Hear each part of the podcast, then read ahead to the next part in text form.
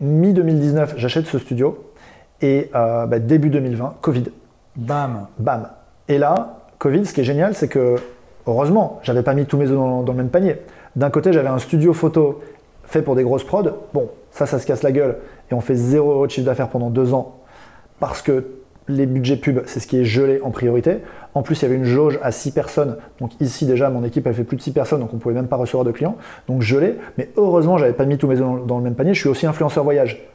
Et merde, c'est vraiment le deuxième. Il manquait plus qu'un resto et je faisais le, le, le tiercé gagnant de Total, truc. ouais, ouais, ouais. ouais. Donc, euh, bah, influenceur voyage. euh, alors oui, on pouvait voyager, Ouais, mais euh, beaucoup très très mal vu. Euh, Ouais. impossible En de. plus mal vu, absolument. Ah ouais, impossible de communiquer sur genre yo, je suis en train de voyager. Euh, donc, donc voilà. Et là, c'est au pied du mur. Au pied du mur. Donc en fait, au début, ce qui s'est passé quand ça a confiné, moi j'ai un gros truc sur la liberté. Je pense qu'on a cette valeur en, commun. Et quand j'ai vu que ça allait confiner, alors je l'ai senti, tu vois. Bon, c'est que euh, Macron avait parlé une première fois à la télé. Puis l'Italie confine. Genre tout le monde, genre confiné, ça veut dire quoi Le mot confinement? Moi j'ai appris le mot confinement à ce moment-là. Genre j'ai j'ai appris qu'il y avait un historique du confinement depuis la, la Moyen Âge, mais, mais jamais j'avais entendu parler de se confiner quand il y a une épidémie. C'est quoi ce délire? Mais c'était encore dans les, dans les livres anciens, genre quand il y a l'épidémie, il faut confiner la population. Apparemment c'est un réflexe mondial, je ne savais pas. Et là je, euh, je vois que Macron parle une deuxième fois à la télé. Voilà, petit feeling. Genre l'Italie confine, le président parle une deuxième fois à la télé, c'est jamais arrivé. On va se casser. Donc euh, j'ai pris un avion pour euh, Bali parce que je me suis dit, ok, si jamais ça part en live, je veux être dans un endroit qui va pas, où il va pas y avoir une guerre et où il y a un peu d'abondance. Donc je me suis dit, Bali, c'est bouddhiste, c'est une île. J'imagine mal une nation entière envahir Bali, il n'y a rien à Bali. Donc les gens sont pacifistes et c'est très touristique, donc il y a de la nourriture, il y a des infrastructures, il y a des trucs. Je me suis dit, Bali, c'est safe. Euh, et je me suis dit tu aussi, déjà allé là-bas? Non, D'accord, intéressant. non. Et Mais tu euh, vois, ça c'est intéressant que tu as vraiment ce, réflexe international, Ouais. alors que beaucoup de gens l'ont pas. ouais, Euh, moi, pareil, j'ai vécu bah, tout le Covid à, à Dubaï et puis dans d'autres pays, mais Dubaï c'était le centre du monde euh, où les, enfin, les gens venaient là pour échapper au, au confinement. Et beaucoup de personnes n'ont pas ce réflexe c'est clair. de, de- de se dire, ok, là en ce moment j'ai cette contrainte dans ce pays-là, est-ce que je peux pas aller dans un autre pays où il n'y a pas cette contrainte? Et toi, tu, tu as déjà, tu as, même fait plus que ça, tu as anticipé le problème et tu t'es dit où est-ce que je peux euh, vivre au mieux? En fait, c'est euh, Donc tu arrives à Bali et, et là tu vis la belle vie alors. bah, c'est génial. On va, on va pas se le cacher. euh, Mais donc là, du coup, tu ne gagnais pas d'argent. non. C'était en mode, ok, euh, je vais profiter et puis. euh, Ouais, c'est ça. Bah, en fait, j'avais un petit peu de trésor. Enfin, quand tu as une boîte, normalement, tu as 3, 6 mois, 8 mois de, de trésor en cas de coup dur. Alors, moi, dans ma tête, c'était au cas où je me pète une jambe. je me suis dit, si je me pète une jambe, il faut que je puisse tenir 6 mois. Bon. et puis, oui, j'avais un peu. il faut 6 mois, 1 an pour être Tu vois. tranquille. Ouais. Bah, 6 mois, c'est bien déjà. c'est ça. Et maintenant, maintenant là, après ce qui s'est passé pendant le Covid, je vais, je vais, mon objectif, c'est un an, clairement. Euh, je me suis mis trop en risque. Après, c'est le problème de quand tu as trop de trésor, c'est comme l'inflation est haute en ce moment, euh, ça te coûte quand même cher. Donc, Ouais, euh, C'est le prix de l'invincibilité, je trouve. Ouais.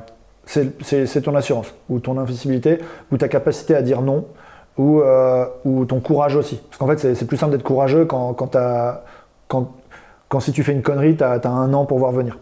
Mais là, pendant le Covid, ouais, le, le- les trois premiers mois, on est à Bali. Ce qui est bien, c'est que tous les prix ont- ont- sont tombés, parce qu'en fait, tout le monde est parti de l'île, donc en fait, tout, est, tout était à moins 75%, donc on a pu vivre, euh, voilà, euh, on a pu vivre trop bien, on s'est fait kiffer, c'était top. On est revenu en France.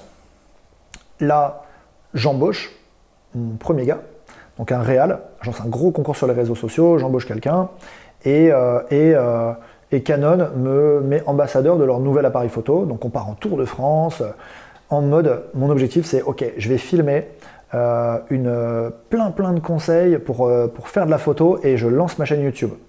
Je fais ça, tac, on revient en septembre, tac, on commence à monter, le truc était top.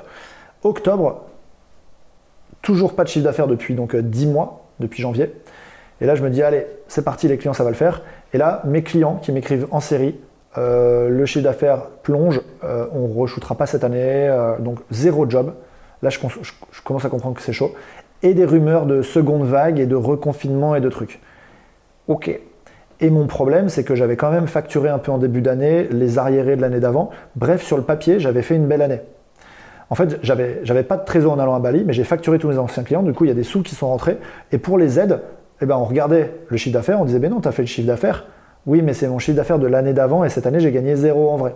Bref, je me retrouve dans une situation où je peux pas faire de chiffre d'affaires avec le, studio, pas avec l'influence, euh, et, euh, et, aucune aide possible. Mais un studio à payer, un mec que j'ai embauché à payer, mon frère qui bosse avec moi aussi à payer, et puis accessoirement, moi pouvoir vivre, tu vois. Session facile, ouais. Ah bah ça fait beaucoup de cash par mois. C'est une boîte. C'est du chiffre d'affaires, donc c'est une entreprise. C'est énorme, c'est énorme. Et, et, ça fond très très vite. Quand, quand tu n'as pas de rentrée d'argent, une boîte, ça fond très très vite. Euh, et là, je me dis, là, là, c'est vraiment, j'étais au pied du mur, je commence à appeler des potes. Et il n'y a aucun qui me donne la bonne idée, tu vois. Ils me disent, ouais, tu pourrais donner des petits cours photo. Euh, je suis genre, non, putain, c'est pas ça, c'est pas ça. Je me dis, comment je sors énormément de sous pour sauver le studio?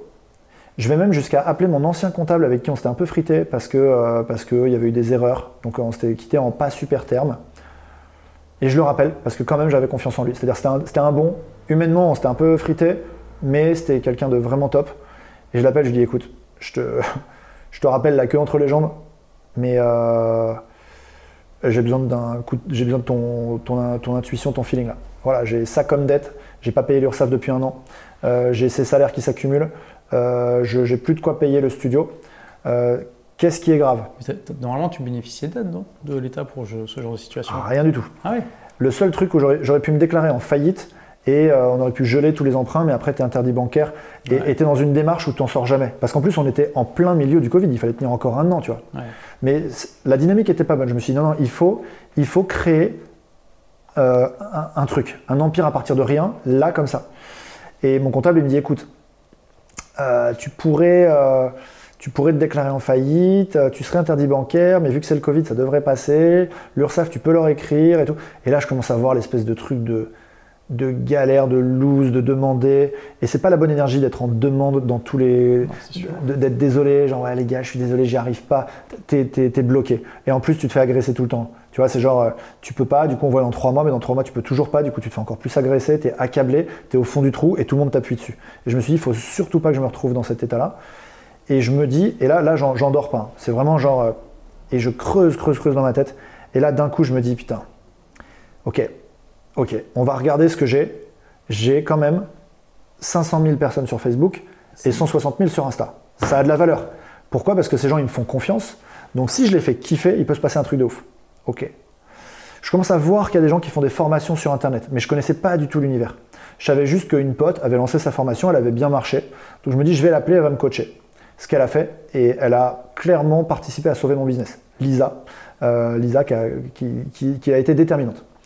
Euh, et euh, euh, j'ai fait de la programmation en Allemagne. Donc je me dis, ok, je sais monter un site internet, je sais les boutons, les trucs, les entonnoirs, une liste email, tout ce truc là, je sais faire. Ok. Et les gens, après je me dis, ok, qu'est-ce que je peux raconter aux gens? Qu'est-ce qui fait que les gens seraient ok pour sortir, pour me payer? Je me dis des, des, cours photo, je pense. Sur mon truc de voyage, je me suis dit, soit je donne des cours de voyage, genre comment tu peux voyager sans sac à dos, tout le truc. Mais je me dis, les gens, ils vont pas avoir beaucoup de budget pour ça soit de la photo. Euh, et, je me dis, ok, il faut que je vende de la grosse transformation bien profonde. Donc, c'est-à-dire, j'ai positionné le truc sur donc storytelling, l'histoire à raconter pour que les gens ils veuillent bien payer de quoi m'aider à faire le chiffre d'affaires dont j'avais besoin, c'est change de vie grâce à la photo, vis la vie de tes rêves grâce à la photo. Hmm. Tu as une vie aujourd'hui qui te plaît pas, en fait mon histoire, tu vois, tu as une vie aujourd'hui qui te plaît pas, comment la photo, en six mois, peut t'apprendre à faire la vie de tes rêves.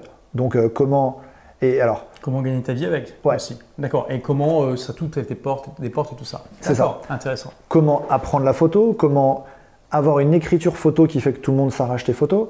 Comment te faire un réseau? Comment faire tes devis? Comment percer sur Instagram? J'ai fait le gros package. En fait, je l'ai vendu euh, donc euh, je l'ai vendu 500 euros au lancement. En vrai, ça valait 10 fois plus. Genre, il y a des écoles aujourd'hui qui facturent 10 000 euros l'année. Hmm. C'est moins bien. Là, pour 500 euros, tu avais tout. Donc évidemment, le truc s'est vachement bien vendu. Euh, ça t'a sauvé Ça m'a sauvé, ça m'a complètement sauvé. C'est-à-dire que ça m'a redonné 6 mois d'oxygène. Ça m'a payé tout. Alors, j'ai gagné, euh, ça m'a fait 150 000 euros sur ce lancement-là. Il y a 100 000 euros qui sont repartis en dette, tout de suite. Donc 150 000 euros en quoi Combien de temps de vente? Une semaine? Ouais, une semaine de vente. Une semaine avec un peu plus de travail en amont. Donc tu as utilisé la formule de, lancement de produit euh, Bah sans la connaître. Merci d'avoir écouté ce podcast. Si vous l'avez aimé, est-ce que je peux vous demander une petite faveur? Laissez un commentaire sur iTunes pour dire ce que vous appréciez dans le podcast, tout simplement. Ça aidera d'autres rebelles intelligents comme vous à trouver le podcast et puis à être inspirés tous les jours ou presque par lui. Merci et à très vite pour de nouvelles aventures.